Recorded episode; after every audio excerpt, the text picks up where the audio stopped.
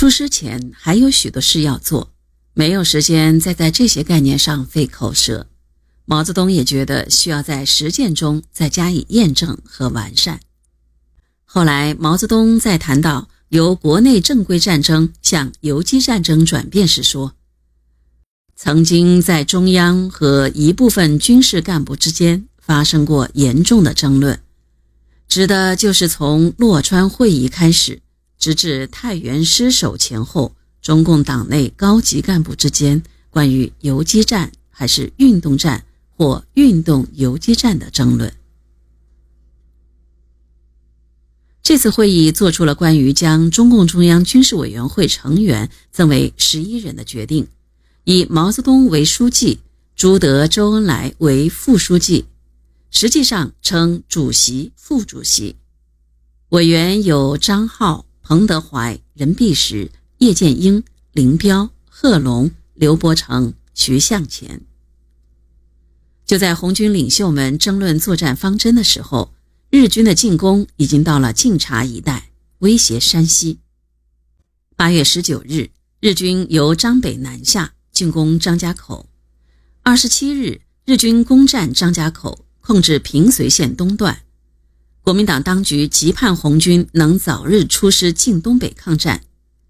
毛泽东从战略角度考虑，红军应分批出动，决定一一五师作为全军先头，首先出动。二十二日，八路军第一一五师由关中地区三原出发，边行军边改编，全师沿富平、蒲城、合阳进抵黄河西岸的韩城。东渡黄河，由山西侯马乘车北上。师长林彪和副师长聂荣臻在参加了洛川会议后，部队已经出发。他们冒着大雨，急忙往西安赶，准备从那里坐火车追上部队。林彪是从延安去洛川参加会议的，那时他的职务还是抗大校长。宣布了新的任命后，他草草交代了工作。就同聂荣臻一起赶往部队。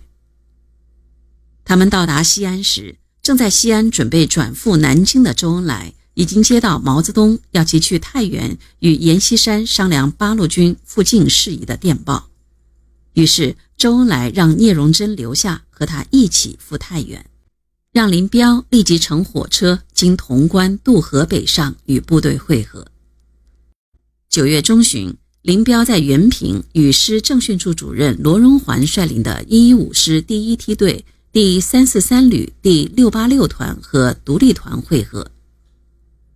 在林彪赶路的这段时间里，华北形势急转直下。九月十三日，日本关东军察哈尔派遣兵团在占领张家口后，占领晋北重镇大同。